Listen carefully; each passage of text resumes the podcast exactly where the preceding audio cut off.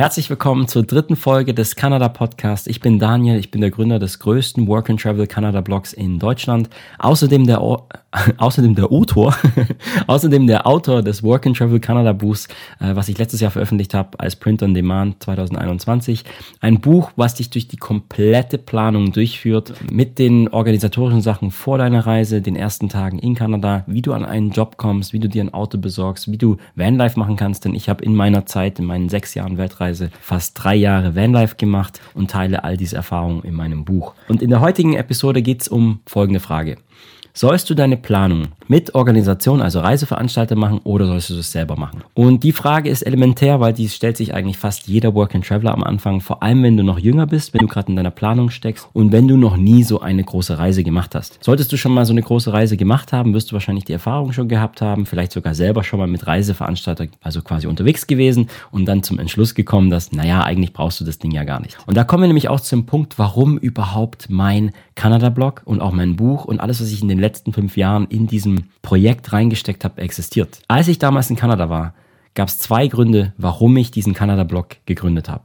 Der erste Grund, und da bin ich auch ganz ehrlich, der erste Grund war, ich wollte mich selbstständig machen und ich wollte etwas aufbauen, mit dem ich passiv Income bekommen kann, also quasi damit ich weiter ortsunabhängig auf der Welt rumreisen kann. Weil ich aber nicht wusste, über was ich schreiben soll, über was ich was starten soll, kam ich dann auf die Idee, dass ich einfach meine Leidenschaft mit dir oder mit allen, die das interessiert, teile. Und so habe ich dann einfach den, das Thema Kanada gewählt, weil ganz, ganz viele Menschen, wenn sie am Anfang stehen, vor ihrer Planung, wenn sie irgendwas aufbauen möchten, Selbstständigkeit, stehen an dem Punkt, oh scheiße, mit welcher Idee soll ich starten? Was die meisten aber nicht verstehen, ist, dass du einfach starten musst. Nur ein Prozent ist die Idee, 99 Prozent ist die Umsetzung der Idee. Also mal ganz blöd gesagt, wenn du dir wenn du dir in deinen Kopf setzt, ich möchte jetzt Armbänder herstellen und möchte damit erfolgreich werden, dann wirst du erfolgreich, wenn du es auch wirklich durchziehst. Das Problem ist also nicht die Idee, sondern das Durchziehen. Weil, wenn du eine Idee durchziehst, ne, und daran arbeitest, ist es wie so ein Iterationsprozess. Du machst etwas, du lernst etwas, du wächst und du lernst wieder etwas. Und das sind Sachen, die du nur lernst und mitbekommst und hast neues Wissen, was du dann wieder anwenden kannst, was dich zum Erfolg führt, wenn du die Sachen durchsetzt. Also damals habe ich mir gesagt, scheißegal, egal wie viele Travel-Blogs schon gibt, wie auch immer, es gab auch schon Kanada-Blogs, ich starte einfach damit, weil es eine Leidenschaft von mir ist. Weil, wenn man nicht weiß, mit was man starten soll, dann soll man einfach mit einer Leidenschaft starten, weil dann bleibst du auch gerade in den Anfangsjahren einfach dabei. Denn als ich die ersten Jahre an meinem Kanada-Blog geschrieben habe, habe ich nicht wirklich viel Geld gemacht. Das war einfach ein Passion-Projekt von mir ich wollte das teilen. Und jetzt der zweite Punkt, und das ist damit auch die Antwort für den heutigen Podcast. Der zweite Punkt war, ich habe einfach mitbekommen, dass viel zu viel Geld weggegeben wird an Organisationen. Ich will an der Stelle auch gar nicht sagen, dass Organisationen oder Reiseveranstalter nicht ihren Sinn haben.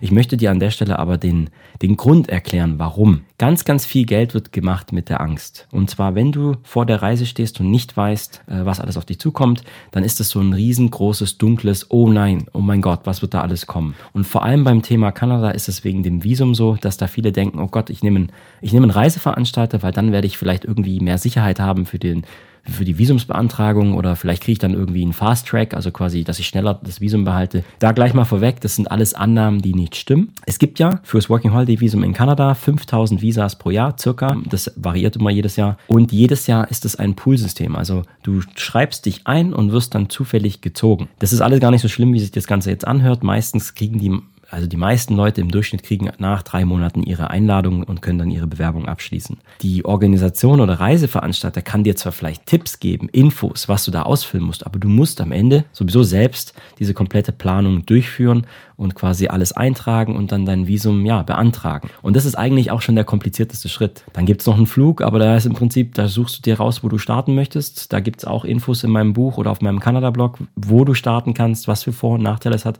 Aber auch da kann ich dir gleich sagen, das spielt eigentlich gar keine Rolle. Geh dahin, wo dein Herz dich hinzieht und da startest du einfach deine Tour. Und jede Reise ist ja individuell. Und da kommen wir nämlich auch zu dem Punkt, warum ich dann damals gesagt habe, ich gründe den Blog, denn ich möchte allen helfen, die an dem Punkt stehen und einfach die Reise machen möchten, aber noch so unsicher sind und dann sagen, weißt du was, komm, ich spare mir das Geld, ich plane das selber. Weil das ist Persönlichkeitsentwicklung. Und nichts anderes ist Work and Travel.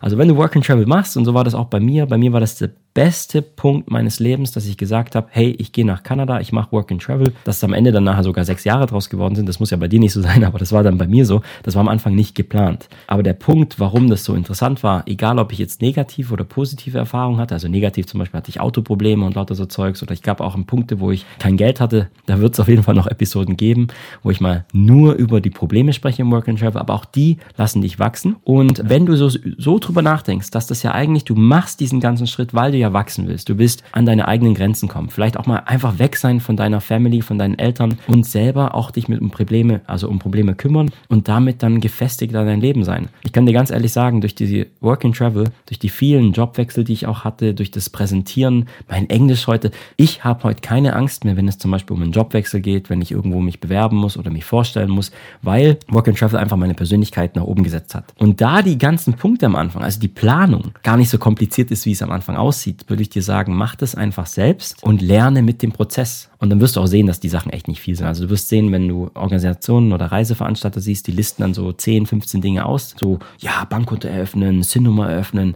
All die Sachen findest du auch auf meinem Kanada-Blog oder in meinem Buch. Die Sachen sind relativ schnell erledigt. Die ersten Tage in Kanada kannst du, wenn du schnell bist, an einem Tag alles abwickeln. Und ab dann, ja, dann kannst du einfach Kanada genießen. Kannst du sagen, okay, ich gehe auf eine Reise oder hey, okay, ich habe nicht ganz so viel Geld, ich will lieber mal arbeiten, kümmere mich um Jobs. Und da kommen wir auch zum Beispiel, nicht alle Organisationen oder Reiseveranstalter sind gleich gut, gleich schlecht. Ich gebe dir ein Beispiel. Die großen Probleme oder Fragen, die du am Anfang hast, sind zum Beispiel, okay, wie läuft das alles ab? Ich brauche irgendwie einen Ansprechpartner. Aber sobald du eigentlich die Fragen hast für die Sachen, die du hast, dann brauchst du keinen Ansprechpartner mehr. Also indirekt. Was ich damit jetzt meine, ist zum Beispiel beim nächsten Punkt ist, du gehst nach Kanada und willst dir vielleicht einen Job suchen. Dann sagst du dir vielleicht, okay, das wäre schon geil, mein Englisch ist nicht so gut, äh, wenn ich irgendjemanden an der Hand hätte. Jetzt gibt es Organisationen, die haben zwar auch Jobboards, aber meistens sind die nicht mehr up to date. Du wirst dann lernen, und ich gebe diese Infos auch in meinem Buch, wo du Jobs finden kannst. Und diesen Schritt musst du sowieso wieder selber machen. Und dann sind wir auch wieder bei dem Thema Persönlichkeitsentwicklung. Du machst das und lernst und auf einmal checkst du, naja, also eigentlich nicht die Organisation bewirbt sich ja, du bewirbst dich. Lebenslaufvorlagen gibt's wie Sand am Meer. Gibt's bei mir auf der Seite,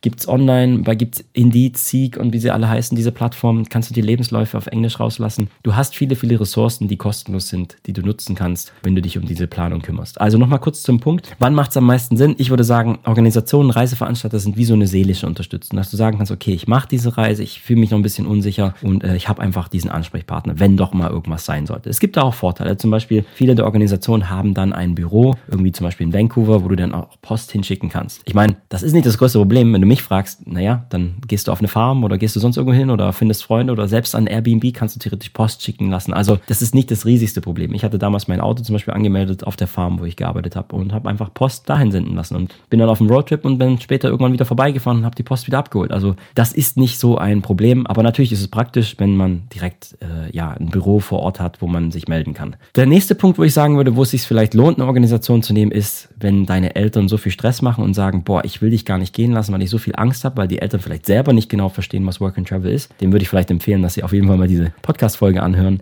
Denn eigentlich wollen ja deine Eltern, dass du wächst, dass du selbstständig wirst. Dass die verstehen, dass das eigentlich viel mehr mit ihrer Angst zu tun hat, dich gehen zu lassen. Sie wollen dir eigentlich das Beste. 100 Pro.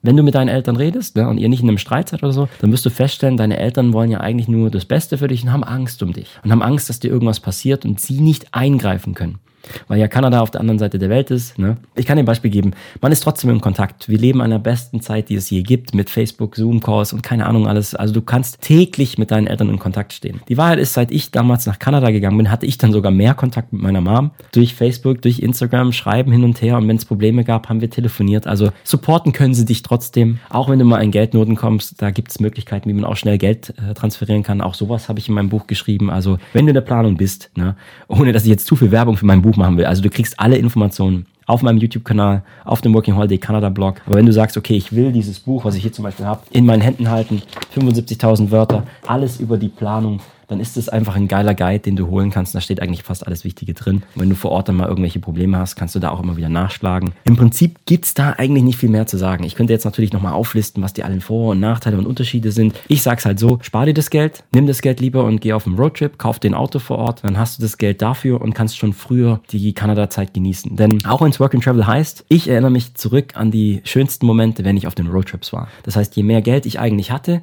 um dann einfach freier rumzureisen, umso schöner war die Zeit. Es gibt immer Möglichkeiten, Geld zu verdienen. Es wird also auch noch Folgen geben, wo ich einfach über das Geld rede. Aber an der Stelle möchte ich dir einfach nur den Mut machen. Erstens, wenn du noch nicht genau weißt, ob du nach Kanada sollst, mach's auf jeden Fall. Kanada wird dein Leben verändern. Ich kenne niemanden, der danach gesagt hat, boah, scheiße, das war eine Zeit total verschwendet. Nein, selbst wenn dir negative Sachen also passieren, wächst du daran. Und diese negativen Sachen sind quasi wie so ein Lehrer und du wirst dann immer wieder darauf zurückgreifen können. Und manchmal sind sogar die coolsten Geschichten.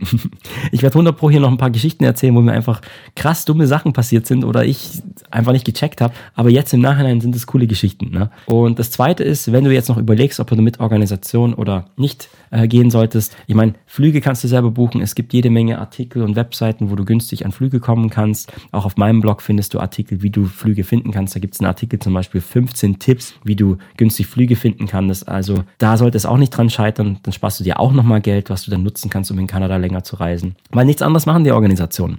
Die Organisationen, die geben dir halt ein Paket, okay? Das ist vielleicht noch der dritte Punkt, wo man sagen kann, okay, sagen wir, du bist völlig faul. Aber ganz ehrlich, wenn du völlig faul wärst, würdest du dir diesen Podcast nicht anhören. Aber es gibt die Menschen, die sagen, ich bin einfach extrem faul und ich habe Geld ohne Ende. Puh, ich will mir einfach alles abnehmen lassen. Die werden dann eh ihr blaues Wunder er erleben, weil wieso müssen sie sowieso selber beantragen? Also da gibt es niemanden, der das selber für die, also für die macht. In dem Sinne ist das schon das Ende für diesen Kanada-Podcast Folge 3. Freue dich auf jeden Fall auf die nächste Folge, denn in Folge 4 werde ich dir ein bisschen mehr über den Grund erzählen, warum ich Kanada gewählt habe, warum ich nach Kanada gegangen bin und warum Kanada mein Leben verändert hat. Ich wünsche dir noch eine wunderschöne Zeit. Halt die Ohren steif. Ich wünsche dir viel Spaß bei der Planung. Mach 2022 zu deinem Jahr. Und ach ja, wenn du mir noch nicht folgst auf Instagram at x.lima, ex.lima und äh, folg mir auch auf YouTube, also youtube.com slash Working alles zusammengeschrieben. Das ist der YouTube-Kanal. Und wenn du den Kanada-Blog suchst, dann findest du den unter workingholidaycanada.de. Aber du findest mich eigentlich auch schon, wenn du einfach Kanada-Visum oder irgendwas eingibst, dann findest du die Artikel von mir. Und ich wünsche dir viel Spaß bei deiner Planung. Halt die Ohren steif. Mach's gut, ich bin Daniel. Ciao.